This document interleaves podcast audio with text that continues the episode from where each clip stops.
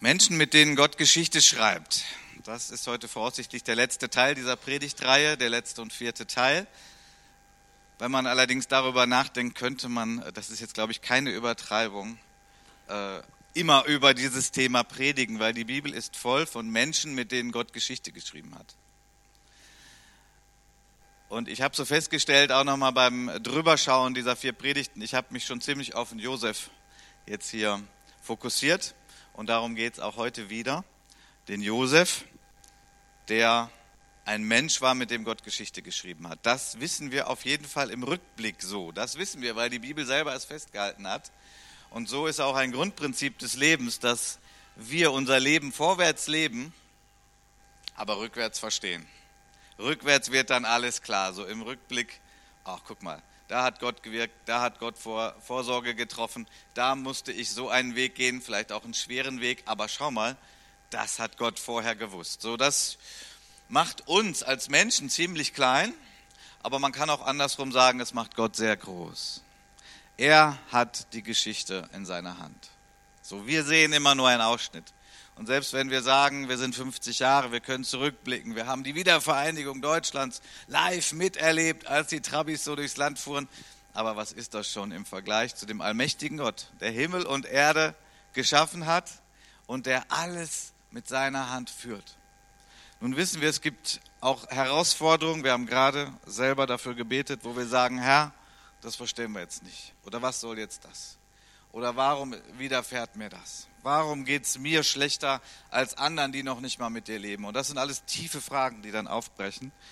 Und ich möchte mit euch jetzt, wie gesagt, auf den Josef nochmal schauen. Josef, der trotz allem Widerstand an Gottes Verheißungen festgehalten hat. Das ist nicht dieselbe Predigt wie letztes Mal. Manches überlappt sich jetzt. Äh, die Wiederholung ist ja auch die Mutter allen Lernens. Aber wir kommen auch noch auf einen ganz zentralen Vers, nämlich auf diesen Vers. Hebräer 11, Vers 22. Durch Glauben gedachte Josef sterbend des Auszugs der Söhne Israels und traf Anordnung wegen seiner Gebeine. Ja, was ist denn das für ein Bibelvers? Also wir sind hier bei Hebräer 11 in einem Kapitel, wo lauter Helden des Glaubens, des Vertrauens in Gott genannt werden und auch einiges Kurzes so zusammengefasst über ihr Leben gesagt wird. Da haben wir den Abraham und da haben wir sie alle, die Helden des Glaubens. Und wenn man dann mal hinschaut, Josef, der doch eine ganze Reihe Kapitel im Alten Testament hat, ja, 1. Mose, Kapitel 37 bis 50, dann äh, fragt man sich, der Schreiber des Hebräerbriefes, also ich meine, du äh, dampfst jetzt gerade mal das Leben von Josef ein mit dieser Aussage. Das ist ja schon interessant, oder? Das ist wieder so richtig was Schönes, ein schönes Stück Bibel, worüber man dann nachdenken kann, beten kann, forschen kann. Ja, wie, also das ist jetzt das Fazit seines Lebens. Ja, sagen wir mal so auf dem Grabstein. Durch Glauben gedachte Josef, sterbend, also als Josef selber dann auf dem Sterbebett war, des Auszugs der Söhne Israels, also des Volkes Gottes, und er traf Anordnung wegen seiner Gebeine. Gebeine, Knochen. Ja, also man muss ja die Deswegen haben wir immer neue Bibelübersetzungen, weil man das immer anpassen muss an die sprachliche Weiterentwicklung, auch eben der deutschen Sprache. Also er hat Anordnungen gegeben wegen seiner Knochen. So, ich weiß nicht, was es jetzt so bei uns auslöst. Also es gibt ja, äh, wie heißt das, Reliquien, ja, gibt es ja zum Beispiel. Also es gibt so Traditionen, wo dann von irgendwelchen herausragenden, vielleicht Märtyrern äh, in, in irgendwelchen Kirchengebäuden dann so Reliquien sind. So, hier ist ein kleiner Knochen von Petrus. Ja, so, ich bin da kein Fachmann, aber ich vermute mal, wenn man alle Knöchelchen von Petrus zusammensammeln würde, dann wäre das mehr als ein äh, Skelett. Ja, so. Habe auch mal gehört, so, also so ein Stück Holz von dem Kreuz, an dem Jesus gestorben ist. So, wenn man das alles zusammensammelt, was es auf der Erde gibt, also da könnte man wesentlich mehr zusammenbauen als ein Kreuz. So, so, so sind Menschen und sie sammeln Dinge und sie versuchen damit das hatte Josef nicht im Schilde.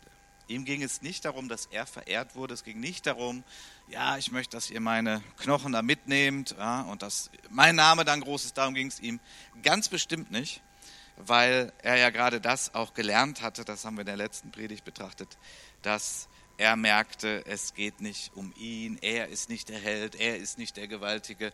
er hat gesagt, okay, vielleicht, wenn Gott will. So hatte er sich ja dann weiterentwickelt. Also Anordnung wegen seiner Gebeine, wegen seiner Knochen, für die Söhne Israels. Wir kommen dazu. Er hatte viel Widerstand durchgemacht in Apostelgeschichte 7, Vers 9. Die Brüder Josefs, die Patriarchen, sie waren neidisch auf ihn gewesen, sie hatten ihn verkauft. Und um das jetzt mal ganz schnell auf diese Zielgerade zu bringen, trotz all dieser Widrigkeiten, die Josef erlebt hat, von engsten Leuten, seinen Brüdern, sagte er am Ende, als er sie wieder sah nach langer Zeit, ihr zwar, ihr hattet Böses gegen mich beabsichtigt, und das war wirklich böse, was seine Brüder mit ihm gemacht hatten, Gott aber hat beabsichtigt, es zum Guten zu wenden. So, das erinnert uns an eine Bibelstelle, die eine der Lieblingsbibelstellen von vielen ist, die auch gerade in seelsorgerlichen Gesprächen gerne angewandt wird, nämlich Römer 8, Vers 28. Wir wissen aber, dass denen, die Gott lieben, alle Dinge zum Guten mitwirken, denen, die nach seinem Vorsatz berufen sind. Vielleicht hatte der Paulus, als er das formuliert hat, den Josef auch schon im Sinn, weil hier ist ja eine ganz ähnliche Formulierung. Ich habe jetzt am Freitag in meiner kleinen Gruppe, als wir auch Predigt-Praxis-Gespräch gemacht haben, also nochmal über die letzte Predigt gesprochen haben, auch über diesen Vers nochmal nachgedacht. Und ich habe so in der kleinen Gruppe betont, dass es für uns als gläubige Menschen gut ist, wenn wir es schaffen, wenn wir in schwierigen Zeiten sind und wo das Vordergründige da ist, zum Beispiel Menschen, die ungerecht sind, Menschen, die wirklich schwierig mit uns umgehen, wo wir denken, das ist nicht fair. So der Mensch des Glaubens, so wie Josef, er hat die Fähigkeit gelernt zu sagen, ich schaue dadurch, ich schaue dahinter. Ja, ich nehme die Menschen wahr, die mir das Leben schwer machen. Also nicht eine Verdrängung, nicht, äh, die gibt es gar nicht oder so, oder ich bete die einfach mal weg. Nein, nein, nein. Mit beiden Beinen mitten auf dem Boden in diesem Leben. Aber der gläubige Mensch wendet seinen Glauben, sein Vertrauen in Gott an und sagt, okay Gott, letztlich aber ist mein Leben nicht in der Hand der Menschen, letztlich ist mein Leben in deiner Hand. Denn ich habe doch mein Leben in deine Hand gelegt, als ich mich für dich entschieden habe. Nun werde ich also versuchen, und vielleicht brauche ich dafür Zeit und vielleicht sind da Tränen und das dürfen wir nicht alles schnell überbügeln, aber ich werde versuchen, dahin zu kommen, dass mein Herz das Wichtigste und Stärkste und Größte, was ich habe, ja, unser Organ hier im Leib ist auch extrem wichtig, ja, aber ich meine auch unsere Persönlichkeit, unser Ich, unser tiefstes Sein, dass ich sage, das möchte ich in Verbindung bringen mit dir jetzt in dieser Zeit. Und ich möchte dahinter gucken, hinter dem, was ich sehe, hinter dem, was ich erlebe. Ich möchte ja nicht durch die Menschen hindurch gucken, ihr versteht das schon richtig, aber ich möchte mich bei dir festmachen. Und das hat Josef gelernt. Das hat er gelernt. Und das hat ihn zu einem wirklichen Glaubenshelden dann gemacht. Und das schreibt der Paulus, dass er sagt, das wünsche ich euch allen, die ihr diesen Brief lest, den Römerbrief. Hat er ja geschrieben damals an die Gemeinde in Rom. Damals war Verfolgung, Christenverfolgung, das, was ja seit einiger Zeit massiv zunimmt, beziehungsweise wir auch immer mehr Informationen darüber haben. Durchblicken, dahinter schauen, sich festmachen an Gott.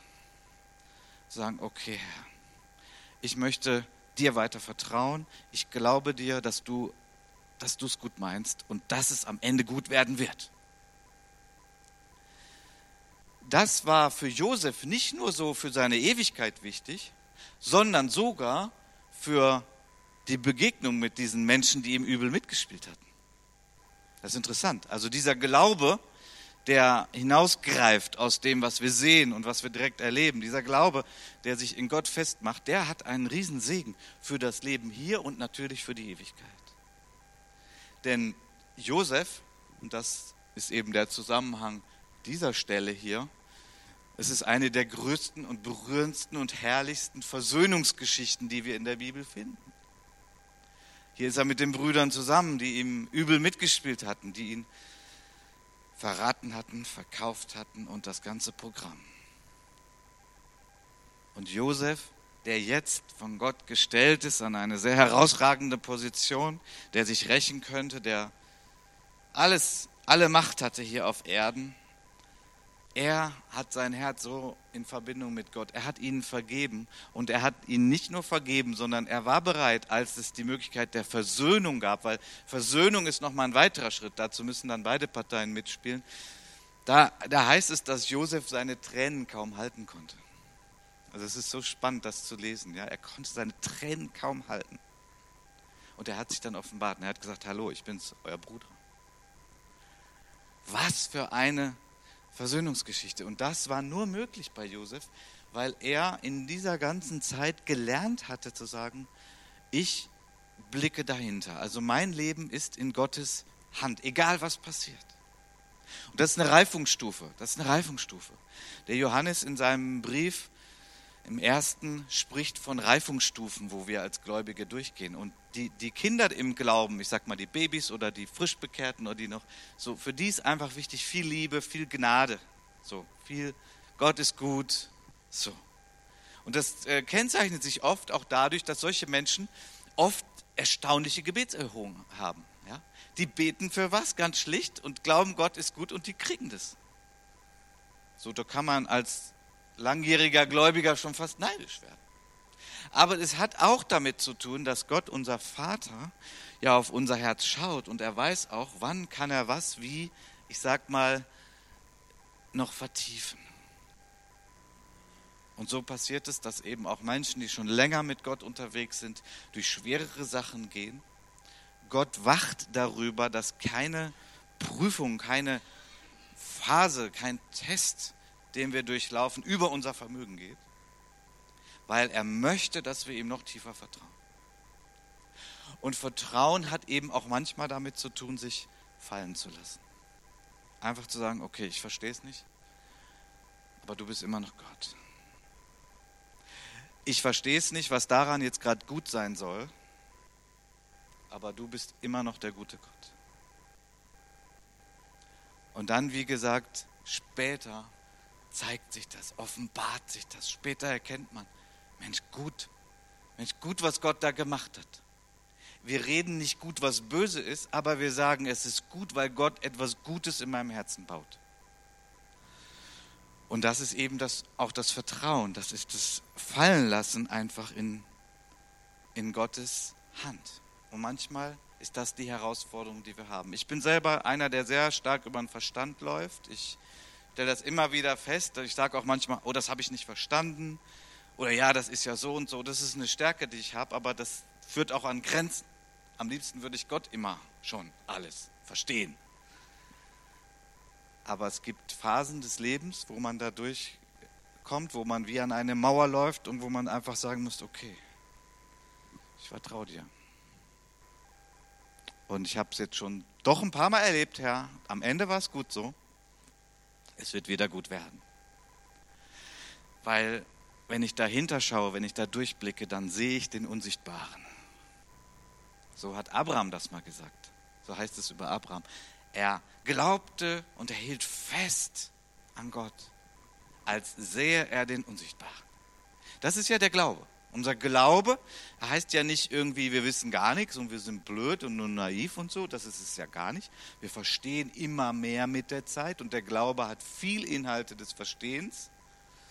Aber es gibt Phasen im Leben, wo wir einfach sagen, ich bin so klein und Gott ist so groß und er hat einen Plan. Und jetzt verstehe ich noch nicht, aber ich werde ihn verstehen.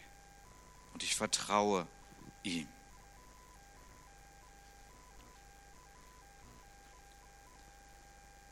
Der Paulus ist einmal gesteinigt worden vor den Toren einer Stadt, wo er das Evangelium verkündigt hat. Also nicht zu Tode gesteinigt. Das war eh so ein, irgendwie so ein Typ. Und er geht wieder in die Stadt. Und Leute sagen, hey, warte mal, warte mal. Er vertraute Gott, dass sein Auftrag da noch nicht erfüllt war. Das ist jetzt übrigens eine Beschreibung, ja? In den Erzähltexten der Bibel ist eine Beschreibung. Das ist jetzt nicht eine Aufforderung an alle Gläubige, das immer so zu tun. Aber es eine Beschreibung. Er glaubte an Gottes Verheißung trotz allem Widerstand. Ja, und jetzt kommen wir nochmal zum Josef. Josef glaubte an Gottes Verheißung auch über seinen eigenen Tod hinaus. Also hier sind wir jetzt wieder bei den Knochen. Auch über seinen eigenen Tod hinaus glaubte er an Gottes Verheißung. Was war denn die Verheißung, um die es hier ging? Nun, die Verheißung war, dass die Söhne Israels, das Volk Gottes, aus dem Land der Gefangenschaft, der Knechtschaft Ägypten herauskommt in das Land der Verheißung, in das Land, wo Milch und Honig fließt. Für Milch und Honig kannst du irgendwas einsetzen, was dir jetzt am besten schmeckt. Vielleicht ist es ja Milch und Honig. Ist ja gesund, ne? So Gott hat gesagt, ihr werdet in ein Land kommen, wo Milch und Honig fließt, wo es super ist. Und da gibt es noch viel mehr Beschreibungen, wie das ist. Und jetzt war diese Verheißung im Raum und jetzt waren die aber immer noch nicht da. Aber Josef glaubte seinem Gott. Und ich glaube, das ist der Sinn gewesen, warum er gesagt hat, wenn ihr da hinkommt, nehmt meine Knochen mit. Was war der Sinn? Nun, der Sinn war, es ging ihm nicht um sich. Es ging ihm um das Volk Gottes, die ja auch ihre Fragen hatten und ihre Nöte und wird Gott uns erhören und werden wir wirklich dahin kommen? Das war ja nicht irgendwie ausgesprochen, am nächsten Tag waren die da. Da war ja auch eine ganze Spanne des Glaubens dazwischen. Und wie wir wissen, wenn man das mal liest, die ersten Bücher Mose, wie viel Zweifel, wie viel Anfechtung, wie viel Abfall des Glaubens haben wir da alles? Ja, zwischendurch ein goldenes Kalb aus ihren Ohrringen und was sie nicht alles so hatten. Wenn man das liest, denkt man ja, oh, das gibt's doch, geht doch gar nicht. Naja, wir sollten vielleicht nicht zu schnell sein mit dem Urteilen. Vielleicht auch ein bisschen auf unser Leben schauen, wo haben wir gezweifelt, wo haben wir es nicht geschafft. Ja? Aber das war eine Phase von Glauben und Unglauben, von Festvertrauen zu Murren. So andauernd ging das so wenn wir das lesen.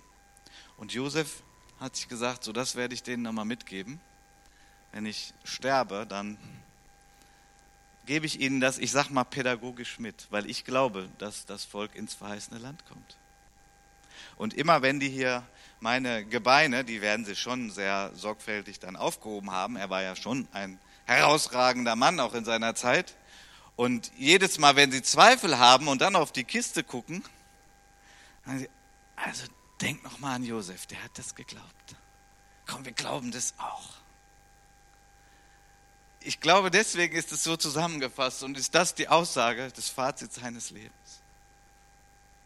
Und das ist ja auch ein Prinzip des Glaubens auch in unserer Zeit. Oder es war immer so. Unser Glaube, woraus nährt sich unser Glaube? Er nährt sich aus dem Wort, aus direkt, weil wir es aus dem Wort tun. Er nährt sich dadurch, dass wir uns vor Gott öffnen und ihn auch bitten. Vater, bitte sende deinen Geist, weil ich brauche die Hilfe, dass ich es auch tief verstehe. Und es nährt sich durch die Vorbilder des Glaubens. Die Menschen, die wir auch hier in unserer Gemeinde haben. Die Menschen, wo du vielleicht Bücher von liest oder irgendwie auf Konferenzen erlebt hast. Die Menschen, wo du sagst, ja, guck mal, der hat es auch nicht leicht gehabt. Aber guck mal, der ist noch im Glauben.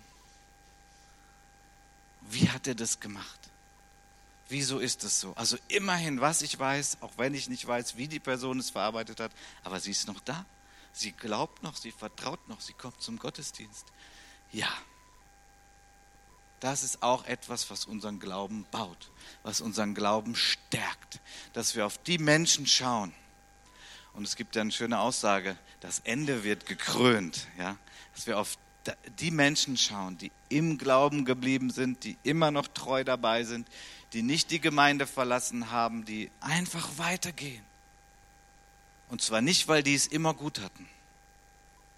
Tut mir leid, habe ich nicht im Angebot. Gibt's nicht. Immer nur gut gibt's nicht. Weil Gott baut unseren Glauben gerade auch in den schwierigsten Zeiten, die wir haben. Und so heißt es in Hebräer 11 ja auch, der Glaube ist eine Verwirklichung dessen, was man hofft, ein Überführtsein von Dingen, die man nicht sieht. Und das ist nicht irgendwie so, naja, ich hoffe mal, das klappt. Sondern das ist genährt durch den Heiligen Geist in uns. Der Heilige Geist kommuniziert mit unserem wiedergeborenen Geist und gibt uns dieses Zeugnis, dieses Reden, dieses, hör mal, du bist ein Kind Gottes. Woher weiß ich eigentlich, dass ich ein Kind Gottes bin? Da kann sich ja jeder hinstellen und sagen, ich bin ein Kind Gottes. Aber genährt durch den Heiligen Geist ist diese Gewissheit da und ist diese Hoffnung da. Wieso weiß ich, dass ich am Ende meines Lebens in den Himmel gehe? Ja, weil ich einfach so ein toller Typ bin. Und ich das alles hinkriege, jeden Tag eine Stunde Bibel lese. Ganz klar. Nein, tut mir leid. Also nicht, dass ich nicht Bibel lese, das wisst ihr, aber mein Glaube beruht auf dem Wirken Gottes in meinem Leben. Mein Glaube beruht auf dem, dass Gott mich trägt, dass Gott mich stärkt, dass Gott mich ruft, auch zurückruft, dass Gott mich, mir hilft. Darauf ruht mein Glaube. Und in so einem Glauben kann ich auch ruhen. Mit einer Hoffnung, mit einer Gewissheit, weil er trägt mich. Er ist für mich. Und diese Gewissheit ist da durch dein Wort, durch den Geist und durch Menschen, die auch mir helfen, mit denen ich unterwegs bin, die für mich beten. Der Glaube ist eine Verwirklichung dessen, was man hofft. Ein Überführtsein von Dingen, die man nicht sieht. Ein Überführtsein, das ist eine, ein Überzeugtsein. Ohne diesen Glauben, sagt der Hebräerbrief in Vers 6, also Hebräer 11, Vers 6, ohne Glauben ist unmöglich, ihm wohl zu gefallen also Gott zu gefallen. Wer Gott naht, muss glauben, dass er ist, ja, dass er existiert und denen, die ihn suchen, ein Belohner sein wird. Das hat jetzt eigentlich weniger damit zu tun, dass Gott irgendwie so ein, ein grantiger alter Opa ist, oder, sondern das hat mehr damit zu tun, dass er sagt, es funktioniert gar nicht anders. Also wenn du nicht mit einem Mindestmaß zu mir kommst an Vertrauen, und das ist übrigens fast immer da, wenn ich auch mit Menschen seelsorgerlich bete und manche sagen, boah, ich kann das alles nicht mehr glauben und es geht mir gerade so schwer und so, und sage ich, du, das kannst du gern sagen, aber weißt du, dadurch, dass du gerade zu mir kommst, sehe ich doch schon. Allein dieser Schritt zeigt mir doch, dass du es nicht aufgegeben hast mit Gott. So, auf unserer Seite ist das wichtig zu sagen, da ist Gott und den gibt es. Und wenn ich zu ihm komme, werde ich belohnt. Was heißt das? Alle Krankheiten weg, immer reich, immer erfolgreich? Nein, nein, nein, nein, nein. Dann haben wir die Bibel ziemlich falsch verstanden. Aber ich werde belohnt durch seine Gegenwart. Ich werde belohnt, weil er sich mir zuwendet. Ich werde belohnt, weil er mir zuhört. Ich werde belohnt, weil ich dann erfahren darf, er trägt mich. Ja, und ich werde auch manchmal belohnt mit Heilung und ich werde belohnt mit ähm, neuen Arbeitsplatz und mit einem Geldgeschenk. Ja, alles mit im Programm. Aber das entscheidet natürlich Gott in seiner Weisheit, so wie das für uns gut ist. Menschen, mit denen Gott Geschichte schreibt, die glauben an Gottes Verheißung, sie wissen, dass Gott nicht zu spät kommt, obwohl sich das für uns oft sehr knapp anfühlt. Und sie wissen, dass das Schönste noch kommt. Und das ist jetzt keine billige Vertröstung. Das Schönste kommt noch. Das gilt. Und wenn es am Ende eben der Himmel ist. Das Schönste kommt noch. Menschen, mit denen Gott Geschichte schreibt, sie haben sich auf Gottes Wort festgelegt. Gott hat das gesagt, dass wir ins verheißene Land kommen. Und sie verlangen auch nach der Erfüllung von Gottes Verheißung. Ja, und wenn es bedeutet für das Volk Gottes, dass es nach ihrem Tod erst ist. Ein anderer Mann des Glaubens, der Mose, der war genauso unterwegs. Das sind so Grundprinzipien des Glaubens.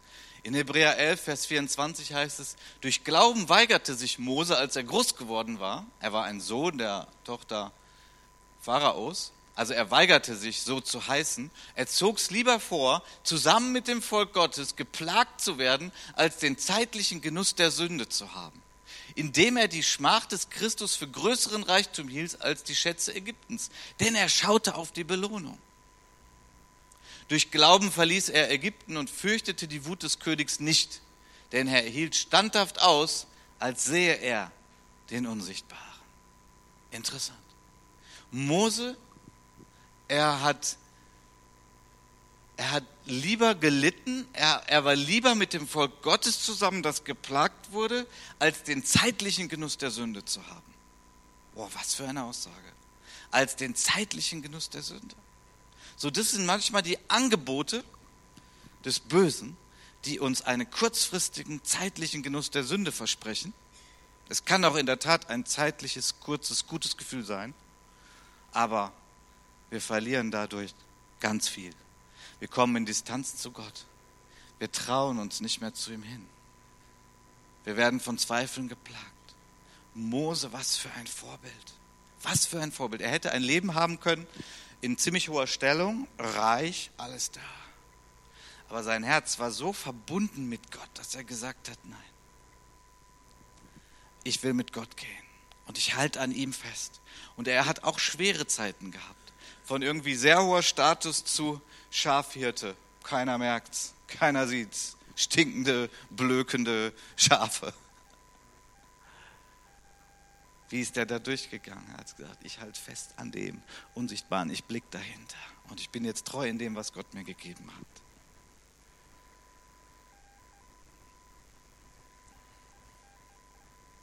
In 1. Korinther 9 schreibt der Apostel Paulus, Vers 24 und 25, wisst ihr nicht, dass die, welche in der Rennbahn laufen, zwar alle laufen, aber einer den Preis empfängt. Lauft so, dass ihr ihn erlangt. Jeder aber, der kämpft, ist enthaltsam in allem. Jene freilich, damit sie einen vergänglichen Siegeskranz empfangen, wir aber einen unvergänglichen. Nun, das Bild war ja so eine römische äh, Kampfbahn, ja, so eine Arena eigentlich so. Die Vorbilder, die es bis heute gibt. Ähm, und dann gab es die Olympischen Spiele und dann wurde da gelaufen, Wettrennen, wie es die heute immer noch gibt. Und er sagt, lauft so, dass ihr den ersten Preis kriegt.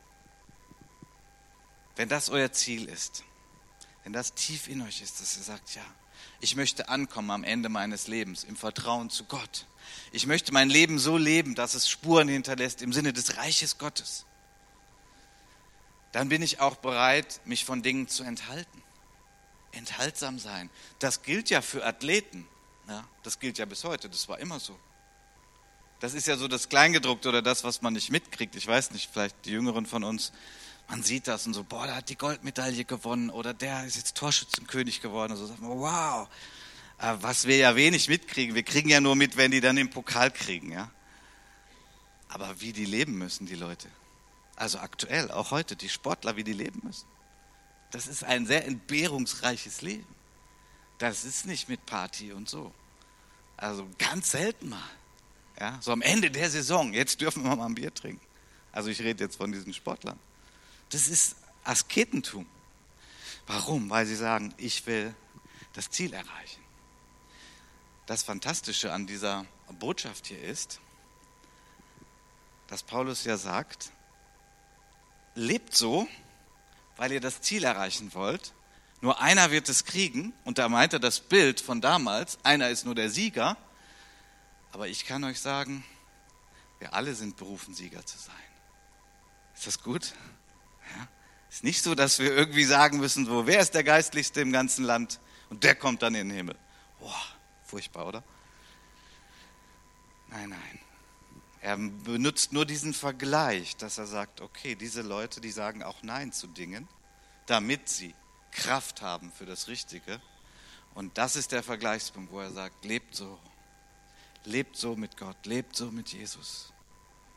Trefft die großen Entscheidungen des Lebens, macht die richtig.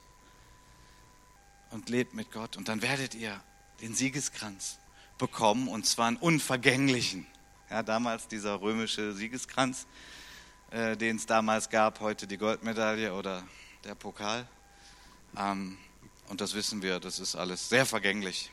Es kommt dann noch mal irgendwo ins Museum und da muss da immer jemand schön Staub wischen. Und dann ist das alles schon wieder so Geschichte, menschliche Geschichte. Wir bekommen einen unvergänglichen Siegeskranz, weil wir Gott vertrauen, weil wir mit ihm gehen, weil wir sagen, ich lasse mich in Gottes Hand fallen, ich gehe weiter, ich vertraue ihm.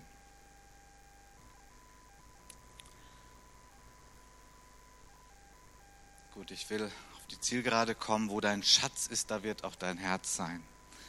So eine simple Aussage, wo dein Schatz ist, wird dein Herz sein. Ist Jesus dein Schatz?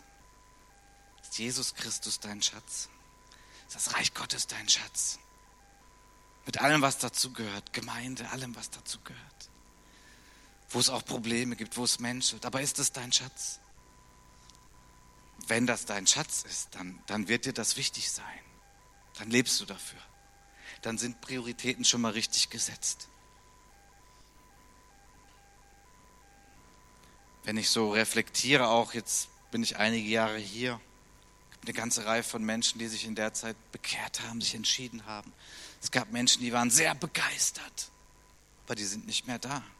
Es gab andere, wo man gedacht hat, ja, mal sehen, aber die sind noch da. Das nennt die Bibel Bewährung. Ja, wir gucken nur bis zur Stirn. Gott kennt das Herz. Und die Bewährung, das ist das, was so auf Dauer wo man sieht, okay, hier hat jemand Entscheidungen getroffen, die sind sehr tief im Herzen, er hält fest, er geht mit Gott. Also hier ist auch eine Frage, immer wieder eine Frage von uns. Bei der Taufe haben wir es öffentlich bekannt, haben wir uns festgelegt. Ja, ich bin verheiratet mit Jesus, er ist Nummer eins in meinem Leben. Aber dann kommen die Zeiten, wo das eben mal angefragt wird. Ah, Jesus und? Jesus und ist schwierig. Ich glaube nicht, dass jemand von uns gerne verheiratet wäre mit jemandem, der sagt, ich habe da übrigens auch noch jemanden. Ja. Gut, gibt selbst das Leute, die sich das schön quatschen heutzutage, aber das ist nicht normal. Normal ist es, man sagt so, komm, ich bin doch dein Schatz, oder? Und du bist meiner. Und wir gehen zusammen durch dick und dünn. So wünscht man sich das doch. Und ich sag mal, so wünscht sich Jesus das auch. Ja, dass er doch die Nummer eins ist. Ein letzter Gedanke. Menschen, mit denen Gott Geschichte schreibt, die glauben fest an Gottes Verheißung, indem sie es auch zeigen. Indem sie es auch zeigen. Josef hat seinem Glauben in seinem Herz ein Werk verliehen, einen Ausdruck gegeben, etwas Sichtbares gegeben, nämlich, nehmt meine Knochen mit. Ja, es gibt eben doch diesen Selbstbetrug, ja. Also im, im Herzen sind wir ja doch oft, ich sag mal so, die meisten sehr geistliche Leute. Sehr glaubensstark, oder? Also ich oute mich als einer, der auch manchmal so denkt, ja gut, Gott baut das auch ab, bin ich auch froh drum. Und wie schnell ist es, dass wir andere betrachten und boah und kritisieren und so. Aber ich möchte dich fragen, hast du deinem Glauben ein Werk gegeben? Zeigst du deinen Glauben? Machst es öffentlich? Gibst du Zeugnis von Jesus? Hast du dich taufen lassen? So, bist du bereit zu geben, zu investieren in die Gemeinde? Das kann ich jetzt ganz locker frei sagen. Opfer hatten wir schon. Ja? Ist jetzt keine Manipulation für das heutige Opfer. Bist du bereit, es zu zeigen, zu investieren in das Reich Gottes? Das ist wahrer Glaube. Wahrer Glaube drückt sich immer nach außen aus. Glaube, der nur im Herzen ist, ist auch nur im Herzen und ist unsichtbar und ist, wird auch nicht geprüft. Ja? Wer seinen Glauben nach außen zeigt, der kriegt Kritik. Wird ungemütlich. War zu allen Zeiten so. Wenn du einen Standpunkt hast, den du vertrittst, wird es ungemütlich. Nicht von allen, Gott sei Dank. Gibt es ja auch viele, die uns da unterstützen und stärken. Aber ich möchte uns alle herausfordern, dass wir bereit sind, unserem Glauben eben auch einen Ausdruck zu verleihen, auch wenn es dann windig und stürmisch wird. Weil das sind Menschen, mit denen Gott dann Geschichte schreibt. Manche werden wie durchs Feuer gerettet, sagt der Paulus. Es ist nicht so, dass man dann gleich verloren ist, möchte ich auch tröstend hinzuschicken für alle, die sich vielleicht innerlich schon verkrampfen. Aber ich möchte Mut machen. Wo ist dein nächster Schritt? Wo ist die Möglichkeit, dass du mal sagst, und wenn es doch nur ist gegenüber einem Nachbarn oder Arbeitskollegen, ich übrigens, ich habe Jesus schon erlebt und der ist gut. Oder ich habe Gott um Hilfe gebeten, der hat mir geholfen. Dazu sind wir berufen, Menschen, mit denen Gott Geschichte schreibt. Wird er mit uns Geschichte schreiben? Nun, das weiß Gott. Werden wir Spuren hinterlassen? Ja, wir werden Spuren hinterlassen. Ich glaube, wir hinterlassen mehr Spuren, als wir selber merken. Und das ist auch oft gut so. Aber wir sind Menschen des Glaubens. Ich möchte den Mathieu nach vorne bitten, dass wir noch gemeinsam ein Lied singen.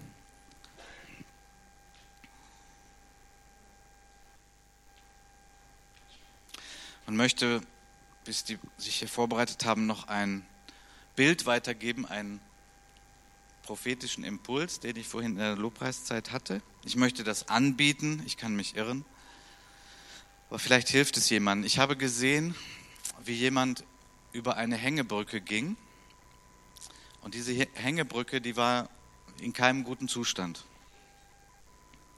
Und die Person hat Angst gehabt, darüber zu gehen. Manche Bretter waren nicht so gut. Aber ich, ich glaube, und so habe ich Gott verstanden, dass es bedeutet jetzt eine Herausforderung, vor der du stehst. Und es fühlt sich für dich nicht gut an, da sind manche Ängste und Sorgen. Aber Jesus sagt, halt dich fest an dem Seil von dieser Hängebrücke, weil das bin ich, ich bin dein Halt und geh mit mir diesen Weg. Geh diesen Weg. Und dann habe ich auch gesehen, wie interessanterweise, obwohl das Seil Jesus war, war Jesus dann auch am anderen Ende. Also die Schlucht zu überbrücken, am Ende anzukommen und dann auch wieder festen Boden unter den Füßen zu haben. Da war auch Jesus. Und Jesus sagt, ich gehe, ich bin, ich bin dein Halt und ich bin auch der, der dich erwartet. Und wenn, wenn dein Blick auf mich gerichtet ist, wirst du gesegnet sein. Und da wirst du auch ankommen. Ich möchte es einfach reinlegen und nimm es im Glauben, wenn es für dich ist.